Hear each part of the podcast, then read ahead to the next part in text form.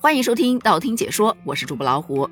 说到元宵节习俗，大家比较熟知的就是赏花灯、吃汤圆、猜灯谜、舞龙舞狮等等的。但你见过撒钱的吗？这说的是近日啊，在湖北宜昌某一座大桥上，有不少人疯狂的往桥下撒钱，有的人甚至啊直接把百元大钞团起来往下扔。而桥下呢，也有很多人就拿着那种捕蜻蜓、捕蝴蝶的小网子，各种网扔下来的钱，那钱掉到谁的网里就是谁的。据当地的政府工作人员表示。这可是当地的一个非常有名的习俗，每年的正月十五元宵节都要过桥撒钱，讨个腰不疼的彩头。有小伙伴看得眼热呀，这是非常优秀的传统习俗啊！建议全国推广，扔的人开心，捡的人也开心，这不就够了？还有说，请问我丢硬币行不行啊？行啊，那硬币也是钱嘛，不过可能比较容易挨打。还有说。谁说天上不会掉馅饼的？这不就掉下来了？当然，捡不捡得到就是你的问题了。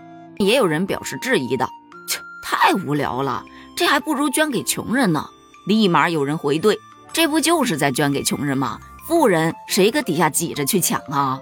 还有担心的，万一撒出个踩踏事件，那可吃不了兜着走。这个担忧，个人觉得很有必要。但从公布的视频来看。撒钱的那个桥底下是非常空旷的，而抢的人确实没有在桥上扔的人多。有人就分析，可能大多数人还是讲忌讳的，毕竟人家站在桥上扔下来讨的是不腰疼的彩头，你如果接住的话，难道自己要接人家的腰疼？可也有人说，你直接告诉我地址在哪儿就行了，我可不怕腰疼，我就怕穷。还有说，这种撒钱方式难道不犯法吗？有人笑了。这跟微信发红包有什么区别？谁抢到就是谁的本事，犯什么法？但老实说啊，作为一个湖北人，我是真不知道咱湖北有这种风俗啊，顿时感觉错意。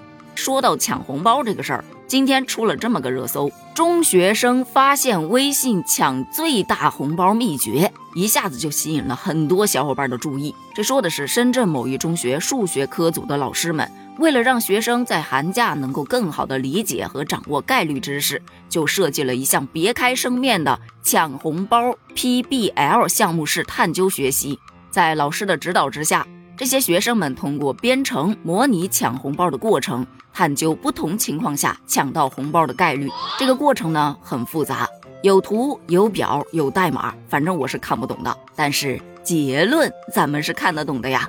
捉在三到五个人的场景中。第一个抢红包的人成为手气王的概率是最大的。当人数增多时，越靠后抢红包，获得的手气最佳的概率就会越高。这个热搜出来之后，有小伙伴表示：“嗯，看完了他们的研究，我现在觉得我强的可怕。来，谁发个红包给我试试？哎呀，不早说，年都过完了，看见没？学习不好，连红包都抢不到大的啊！抢红包难道不是靠的运气和网速吗？”咋还有秘诀呀？我个人呢也是这么认为的。你抢红包，抢红包，你得抢到才是王道啊！手慢了，网速慢了，你是啥算法都是不行的。因此也不怪乎很多网友表示这个理论与现实完全脱节嘛。满怀欣喜的点进来，骂骂咧咧的退出去。今年发红包的人都很少了，研究抢红包有啥用啊？是没错，这项研究呢，其实老早之前就有人发出来过，但网速不好，手速太慢，也真的是派不上用场。但作为学生来研究概率，还是蛮有意义的。我觉得这个学校的老师真的要夹鸡腿儿，让学习走进生活，理论与实践结合。单纯讲抢红包的话，心态还是要好，毕竟抢红包也就图个开心，真不指望他发财。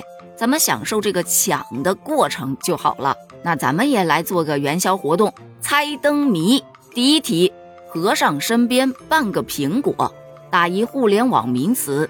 第二题，妈妈的兄弟很厉害，打一工作制度。第三题，晚上十二点整要做什么事情呢？这是个脑筋急转弯。